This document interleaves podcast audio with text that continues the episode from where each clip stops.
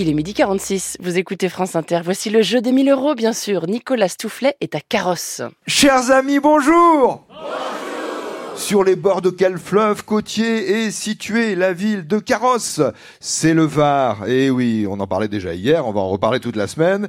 Carrosse est sur les, bords du Var, dans la vallée du Var, à une vingtaine de kilomètres au nord de Nice. C'est à la fois un village ancien, médiéval, perché euh, au-dessus de cette vallée. C'est aussi une ville, puisque l'ensemble de son territoire compte près de 13 000 habitants et une importante zone industrielle et artisanale aux activités variées. Une importante marque de café euh, français, une marque de jeans, de la logistique, la poste, de la pharmacie, de la pharmacie vétérinaire, des travaux publics. C'est un bassin d'emploi euh, très important et c'est la première zone industrielle du département des Alpes-Maritimes. C'est considérable. À partir de 1968, cette zone industrielle a été aménagée sur euh, la rive droite du Var et les années 1970 ont vu naître une véritable ville nouvelle, la ville de Carrosse. Donc on peut dire que la commune de Carrosse Carrosse vit sur trois grands quartiers. Il y a Carrosse Village, le centre historique, autour de son château, très joli village perché. Il y a les Plans de Carrosse, qui est l'ancien cœur agricole et horticole, encore un peu d'agriculture, mais surtout du résidentiel, comme on dit. Mais il faut dire qu'à Carrosse, il y a une spécialité, c'est la fraise, et on y tient beaucoup.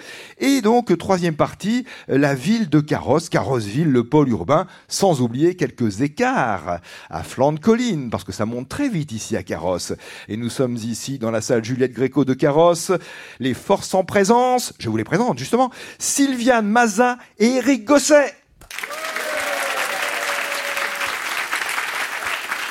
Bonjour Sylviane. Bonjour Nicolas. Il se trouve que vous habitez Colomar. Colomar, c'est sur l'autre rive du Var par rapport à ici. Oui, c'est ça. de l'autre côté, sur la colline. Sur la colline, euh, rive gauche. Et c'est d'ailleurs une commune très étendue aussi, Colomar. Oui, c'est très très étendu puisqu'elle va vraiment du bord du Var jusqu'au jusqu confins à Aspremont, Nice d'un côté. Euh, Castagnier de l'autre, voilà. Et on m'a dit qu'à Colomar, il y avait une gare du fameux train d'Épines. Oui, en bas dans la vallée, il y a la gare du train d'Épines, à la Manda. Donc de, qui va de Nice à Digne. Qui va de Nice à Digne, oui. Et on peut aller à partir du train d'Épines à Nice en quoi? En un quart d'heure? Ah, ça, il y a longtemps que je ne l'ai pas pris, mais je crois que, c'est assez rapide. C'était assez rapide, effectivement.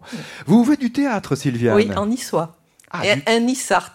Ah oui, en, Nissart. En Nissart. En niçois, en langue niçoise. Voilà, c'est ça. C'est une langue. Ah oui, c'est une langue. Ne dites pas que c'est un patois. Et qu'est-ce qui a dit que c'était un patois Ah, ah bah je pas dit ça, moi. Non, non, surtout pas. Quelques mots alors en niçois. Ben, propre, content à destre vous et espère des, des jugabins. Alors, euh, je, suis contente d'être avec vous et j'espère et j'espère de bien jouer. Ah, de bien jouer, d'accord. Merci beaucoup et bienvenue. Je vous réponds en français. Désolé, euh, Sylviane, mais merci pour ces quelques mots en niçois. Aux côtés d'Éric Gosset. Bonjour, Eric. Bonjour, Nicolas. Vous parlez niçois un peu? Euh, mon fils prend les cours de niçois, oui. J'ai ah, fait la dictée en niçois il y a quelques temps, mais je ah, me suis accroché aux branches. très bien, accroché aux branches. Vous faites de l'acrobranche, donc, par ailleurs. Vous êtes de Saint-Janet, on connaît bien cette, euh, cette commune toute proche. Votre activité professionnelle, Eric Je suis logisticien.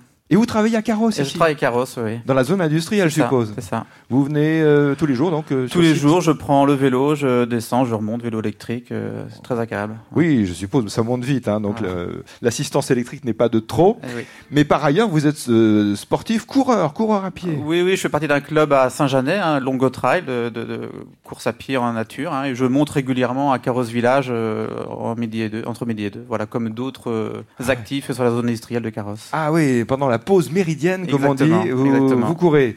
Et sans assistance électrique aux chevilles, hein, aux jambes. Non, hein, D'accord. Éric Gosset, Sylviane Maza, question. Bonne chance. Merci.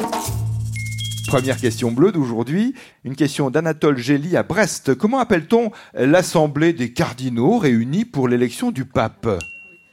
Le conclave. C'est le fameux conclave à Rome, au Vatican.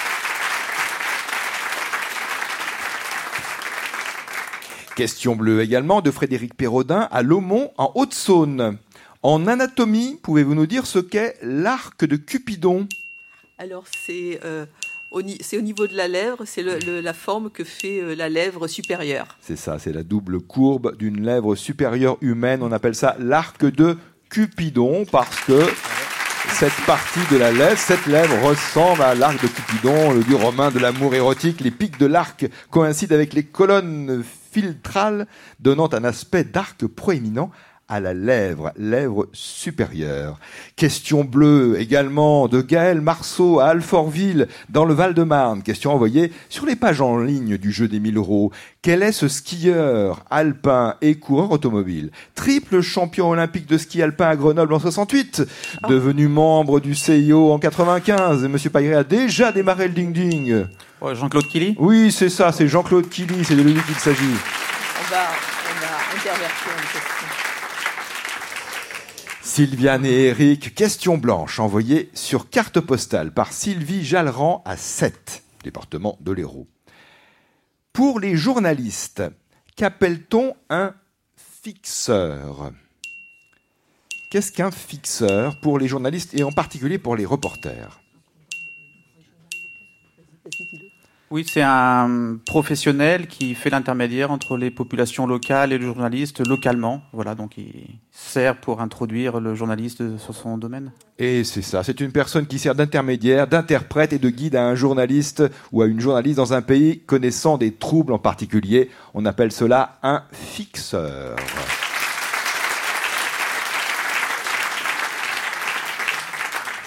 Question blanche aussi de Frédéric Bergerot à Mazerolle en Charente-Maritime. Pouvez-vous nous dire, euh, question dictionnaire, euh, définition, disons, pouvez-vous nous dire la définition, nous donner la définition du mot turiféraire? Alors, le turiféraire, c'est celui qui porte l'encens dans les églises et on dit que c'est, euh, plus généralement, c'est quelqu'un qui euh, encense une autre personne, donc la flatte. C'est ça, un flatteur, c'est ça au sens figuré. C'est la définition du mot turiféraire. Vous avez tout dit en effet. Au sens propre en religion, il porte l'encensoir et au sens figuré, il flatte. Question rouge déjà de Marc et Sophie Dufour à Sifour, département du Var. C'est une race de chien qu'il faut trouver, dont il faut trouver le nom.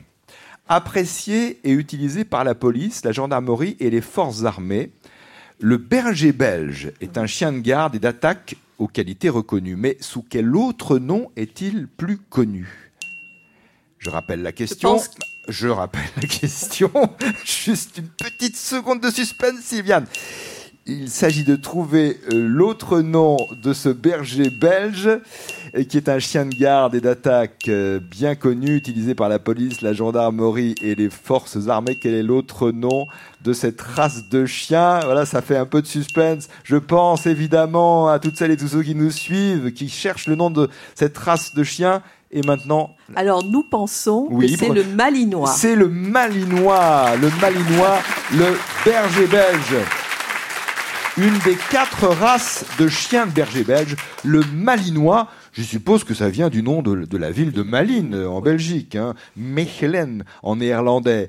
Sylviane Maza, Eric Gosset, c'est un sans faute jusqu'à présent. Je vous propose de tenter le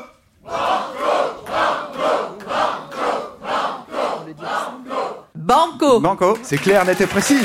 La question à 500 euros. Le jeu des 1000 euros. Nicolas Toufflet. N'hésitez pas à aller faire un tour sur euh, la plateforme Instagram euh, Jeu des 1000 euros. Vous y verrez notamment quelques images du vieux village, du village médiéval de Carrosse, perché euh, avec ses magnifiques ruelles. J'ai eu le plaisir de le visiter avant le début de l'émission. Donc euh, allez-y, Jeu des 1000 euros Instagram. Euh, N'hésitez pas à vous abonner à notre compte. J'en viens à la question banco de la part de Suzanne Zamarini à Simandre dans le Rhône. Parmi les mots de la liste suivante, une question dont l'esprit revient de temps à autre, lequel n'est pas du genre masculin? Je rappelle l'intitulé de la question. Parmi les mots de la liste suivante, lequel n'est pas du genre masculin?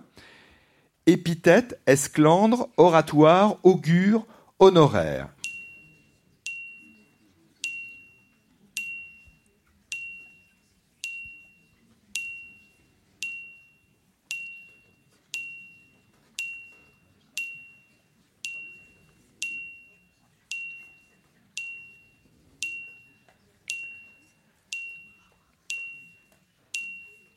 Pourriez-vous répéter les mots, s'il vous plaît? J'allais vous le proposer. Épithète, esclandre, oratoire, augure, honoraire. Étant entendu qu'honoraire, on l'emploie en général au pluriel. Mais bon, ça c'est un élément, mais C'est une chose. Donc épithète, esclandre, oratoire, augure, honoraire. Lequel n'est pas masculin? Eh bien, sans aucune certitude, Oui, Sylviane. Nous pensons que c'est épithète. Épithète. On dit Hein? une épithète. Bonne réponse à cette question, Banco. Tous les autres sont du genre masculin. C'est bien un esclandre, un oratoire, un augure, un honoraire ou des honoraires importants par exemple et une épithète. Vous avez gagné les 500 euros du banco, vous pouvez repartir avec ces gains, vous pouvez aussi tout remettre en jeu en tentant les 1000 euros du...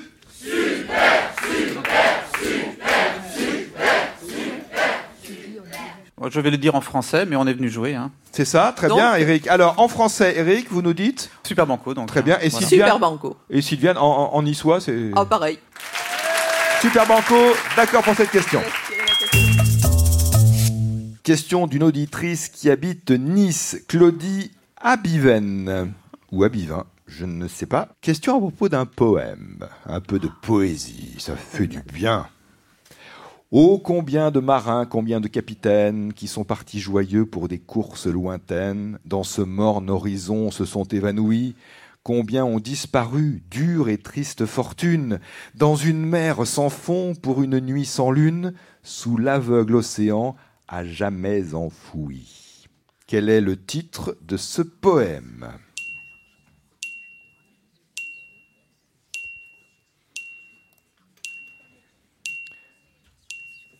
Oh, combien de marins, combien de capitaines qui sont partis joyeux pour des courses lointaines, dans ce morne horizon se sont évanouis, et ainsi de suite.